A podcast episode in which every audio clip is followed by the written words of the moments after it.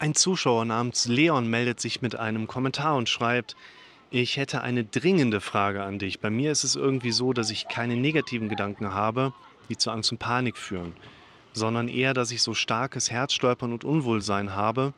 Und erst durch diese Symptome reagiert mein Gehirn mit Alarm und Panik. Kann ich mir das jetzt so vorstellen, dass bei mir im Unterbewusstsein irgendwas startet, was ich nicht mitbekomme und das die Symptome erzeugt und ich erst dann auf die Symptome reagiere mit Panik? Medizinisch ist alles abgeklärt, das Herz ist wunderbar. Auf negative Gedanken reagiert mein Gehirn eigentlich nicht, sondern nur auf diese Symptome. Irgendwie verdreht alles. Vielleicht könntest du mit deinem Wissen eine Idee haben, was mir weiterhilft. Also zunächst einmal glaube ich, dass der Zuschauer hier einen Zusammenhang sieht zwischen dem Auftreten von Symptomen wie jetzt Herzstolpern, Extrasystolen, vielleicht auch einen unregelmäßigen kurzfristigen Herzschlag und der Tatsache, man hätte irgendetwas falsch gemacht oder man hätte vielleicht irgendein Problem oder irgendwas übersehen oder irgendwo einen Handlungsbedarf. Und in der Regel ist es ja tatsächlich so, dass die meisten Fälle von zum Beispiel jetzt Extrasystolien oder Herzstolpern im weitesten Sinne nicht wirklich eine Ursache haben. Also sie haben schon eine Ursache, aber sie liegt nicht da, wo die meisten Menschen die Ursache auch vermuten. Du kriegst nicht deshalb Extrasystolen, weil du etwas falsch gemacht hast. Du kriegst auch nicht unbedingt Extrasystolen, weil es in deinem Leben irgendeinen Konflikt gibt, den du lösen müsstest. Und du kriegst auch nicht unbedingt Herzstolpern, weil dein Gehirn darauf trainiert ist, irgendwelche Dinge wahrzunehmen, die du früher nicht hast wahrnehmen zu können. Die Extrasystolen sind in aller Regel ungefährlich. Es macht wie immer Sinn, die einmal abklären zu lassen. Aber Extrasystolen sind in aller Regel ungefährlich und es können ziemlich viele davon jeden Tag auftauchen, ohne dass der behandelnde Kardiologe, der das beobachten kann, auch nur im entferntesten daran denkt, irgendwie zu intervenieren. Es gibt natürlich viele Erfahrungsberichte im Internet dazu, wo dann Betroffene auch starke Ängste entwickeln können, die dann lesen, Extrasystolen können zum Beispiel auch in ein schweres Krankheitsbild des Herzrhythmus führen, das mit dem Tod einhergehen kann.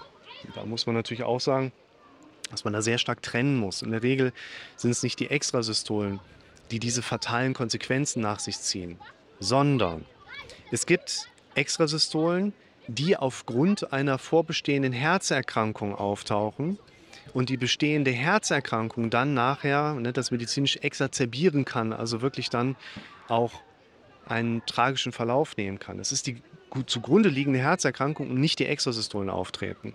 Deshalb macht es Sinn, dass wenn ihr bei euch Extrasystolen wahrnehmt, die dann eben auch mal kardiologisch entsprechend äh, abklären zu lassen. Nur, dass jetzt diese Extrasystolen nachher ein wirklich großes Problem darstellen, ist nur anzunehmen, wenn eine zugrunde liegende Herzerkrankung vorliegt, die entsprechend in den allermeisten Fällen gar nicht existiert.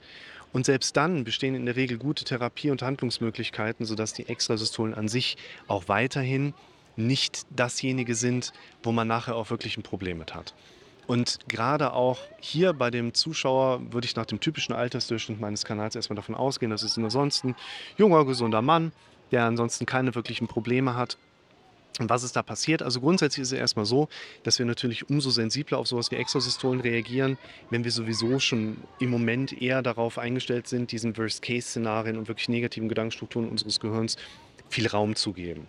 Und wenn dann was am Herzen auftritt, dann projiziert sich das Ganze darauf. Ist bei jemandem mal was anderes aufgetreten, dass er vielleicht irgendwie Panik in einer ungünstigen Situation hatte, in einer ungünstigen Situation erbrochen hat, auf Toilette musste, was auch immer, ja, dann tickt sich das halt so ein bisschen darauf fest. Und hier ist es dann eben das Auftreten der Extrasystolen gewesen.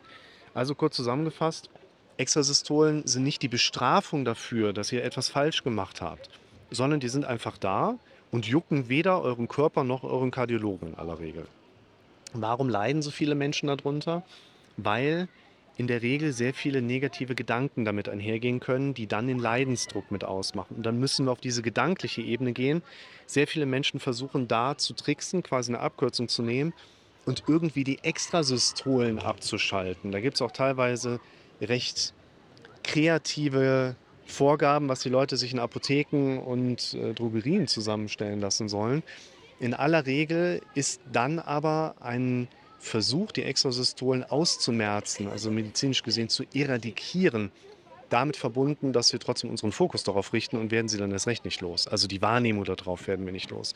Denn gerade auch bei Exosystolen ist ein ganz wesentlicher Punkt die Wahrnehmung. Worauf richte ich meinen Fokus, um Dinge mitzubekommen und nicht unbedingt, dass die Extrasystole an sich auftritt. Die meisten Menschen kriegen ihre Extrasystole nicht mit. Schaut euch mal das Video zum Thema psychosomatische Prozesse in meinem Kanal an. Das verlinke ich euch mal, da findet ihr eigentlich alle wichtigen Informationen dazu.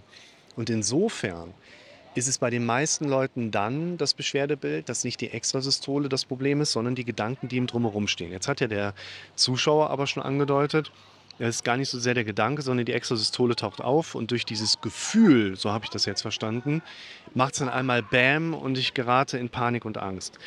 Das ist im Prinzip auch ganz normal, weil es gibt sehr viele Situationen.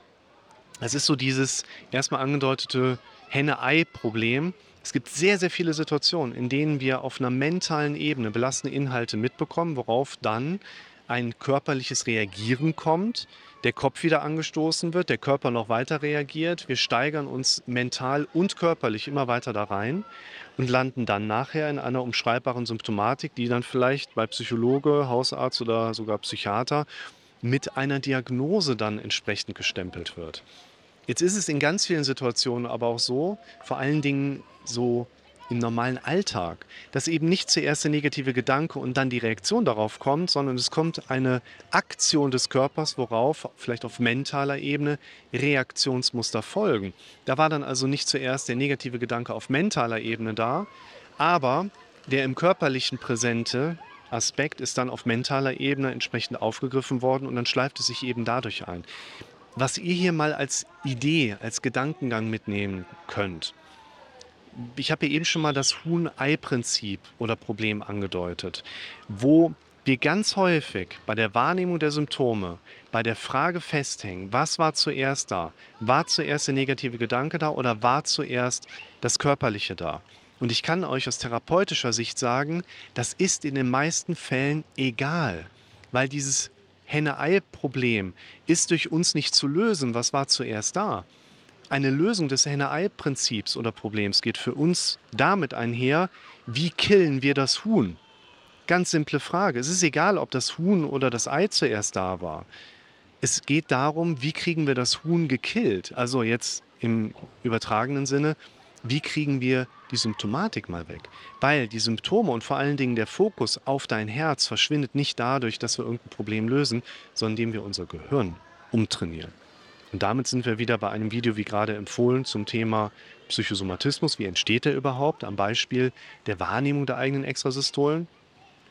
Aber wenn ihr auch in meinem Kanal mal unter dem Begriff beispielsweise Hypochondrie oder eben auch Extrasystolen oder Herzstolpern mal sucht, da findet ihr so viele Videos, wo ich so viele im Prinzip relevante Beispiele auch aufzeige, wo ich immer wieder den ungefähr gleichen Trainingsansatz erkläre und mitgebe, wo ihr euch dann nochmal schlau machen könnt. Insofern würde ich dem Zuschauer und auch dir, entsprechend, der du das Video siehst, dann auch nochmal empfehlen, versuch dich mal hier mit der eigenen Wahrnehmungsebene etwas intensiver von der Seite aus auseinanderzusetzen.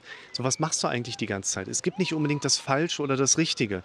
Aber wenn du zum Beispiel die ganze Zeit nach den vermeintlichen Ursachen suchst und du arbeitest doch schon so viel daran, die Symptome gehen trotzdem nicht weg, dann ist das nicht unbedingt falsch. Jemand anderem würde das vielleicht genauso helfen.